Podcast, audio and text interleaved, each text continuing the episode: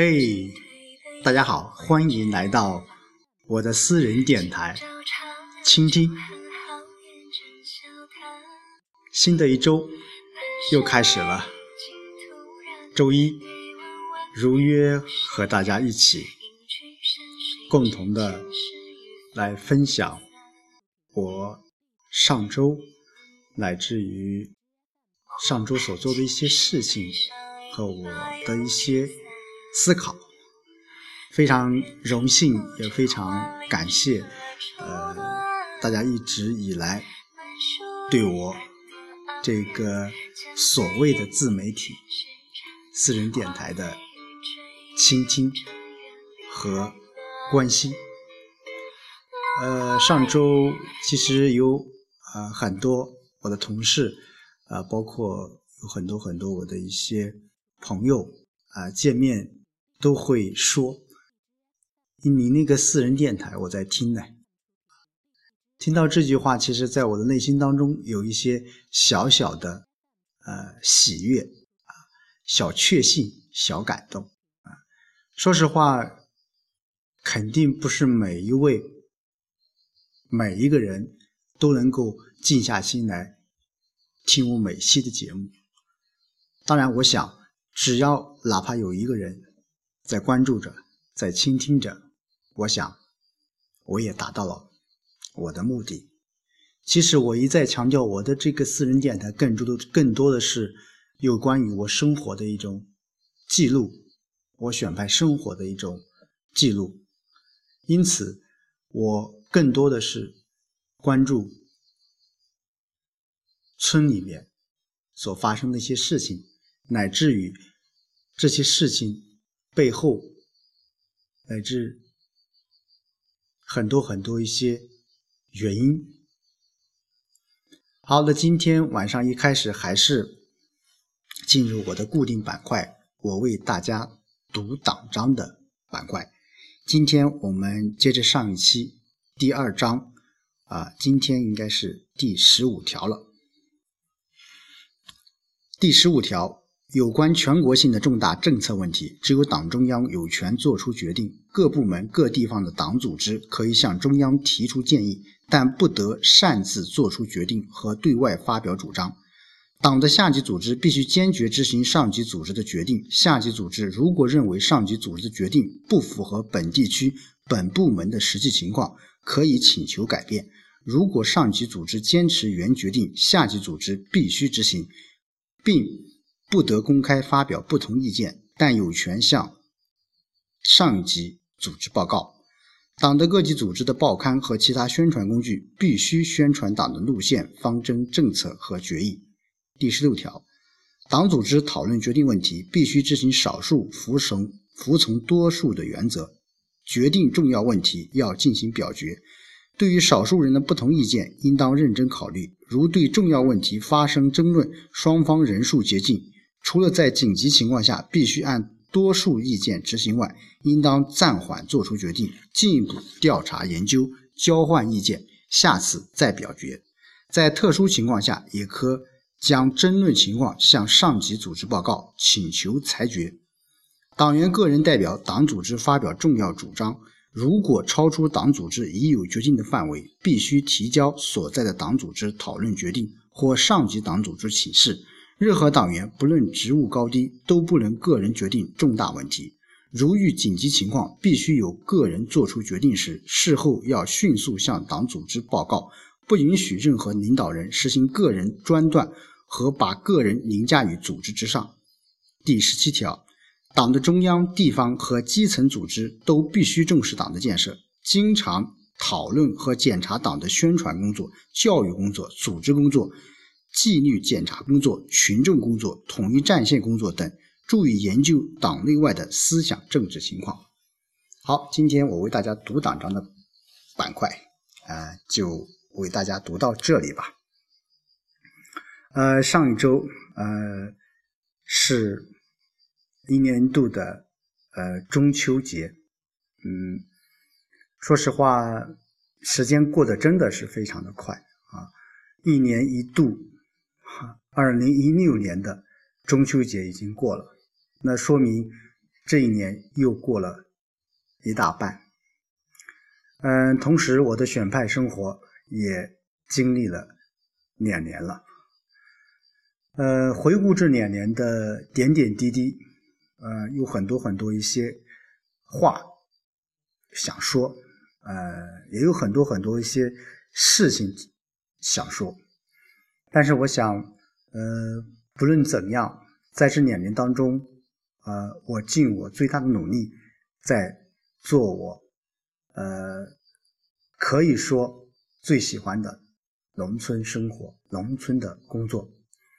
呃，今天上午，呃，一回到村里面，呃，又看到了非常熟悉的晒谷子，呃，一年一度的，呃，割稻子啊，晒谷子的，呃，季节又来了。每年到这个时候。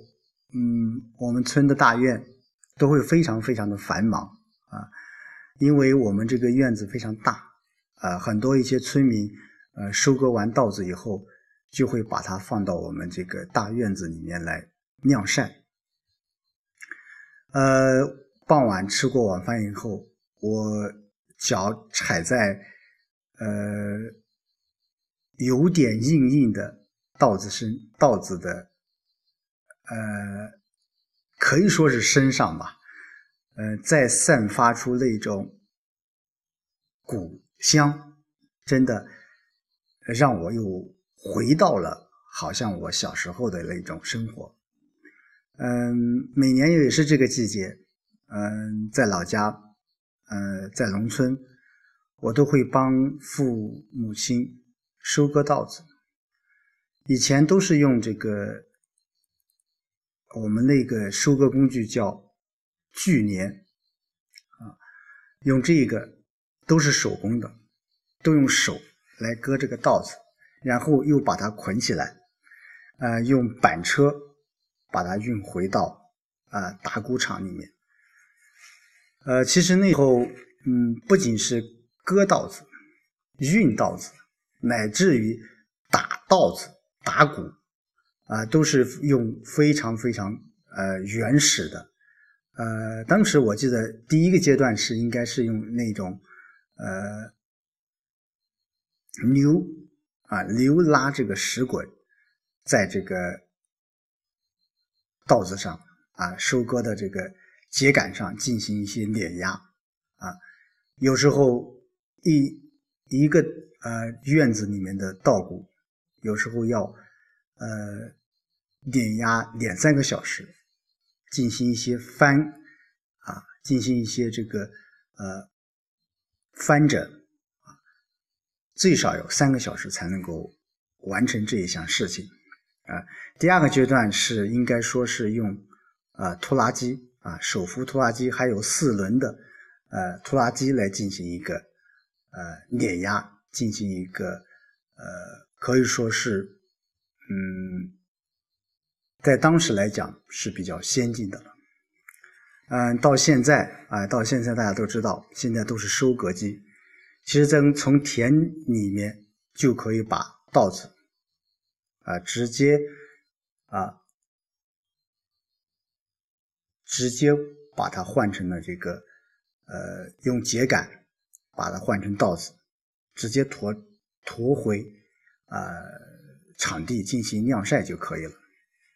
呃，其实从某种程度来讲，这也是啊科技的进步，也是中国农业经济发展的一个非常重大的一个转变啊。呃，无论是在这个技术还是在这个效益、呃效率方面，都起到了很大很大的一个呃提高。所以现在你很少能够看到呃用手工来。割稻子，再用牛去碾稻子。嗯，每当想起这些时候，我在回想我现在所从事的农村的工作，啊，每次我看到呃很多很多一些村民来到这个我们村部大院晒稻子，我经常会会和他们聊天，啊，问今年的收成怎么样，呃，他们都会呃不经意的说出一句话，呃。今年收成不是太好啊，呃，也许是呃一种对当下啊当对当下这种呃收益或者说这种粮价，他们有很多多很多一些自己的一种看法，但是呃，我想更多的还是对这个呃农村这种只靠种稻子这种收获。收益的这种方式的一种不解吧。其实我们都知道，呃，当下农村，呃，还是比较贫穷的，相对于城市来说。为什么？啊，如果一家没有人出去打工的话，那是很难有很大的生活提高。但是好歹现在不像以前，我们有很多很多一些。呃，其他的收益的一种方式，如外出打工，如呃在当地进行就业，所以说有很多一些富裕的劳动力，你不需要都把更多的精力都放在这个种田这个唯一的收益上，所以现在很多很多一些呃农村的很多田都被大户流转了，真的。呃，现在农村的这个种田的收益啊，我讲的就是利润，相对来讲还是比较少的。所以说，有很多人宁愿外出务工、外出打工，他们也不愿在农村去种这个田，一亩三分地。但另一个角度来讲，其实这也是形势发展所需。我经常和我们村里面的种粮大户在沟通这个问题。其实未来很多很多一个村有可能就只有一个种粮大户，甚至一个镇也只有一两个种粮大户在种植稻子、小麦，甚至是油菜。呃，随着四五十岁、五六十岁人的陆续的离开，呃，土地。我说，我指的离开土地是他们真的做不动活了，反而我们在思考着另一个问题，那就是土地流转的再创新，土地确权的再更进一步，这也是我想当下农村农民农业值得去呃探索，值得去。呃，深思的一个非常重要的课题。当然，我们也看到了，现在有很多很多，包括呃土地流转，呃种粮大户，包括我们的土地确权，都陆续的开展。这也是为接下来我们农村农业的发展，可以说是指明了一个指明了一个非常重要的一个途径。那么，我们我也希望，衷心的希望，在未来的农村发展，农民致富，农业。改革方面有更大的、更进一步的改革。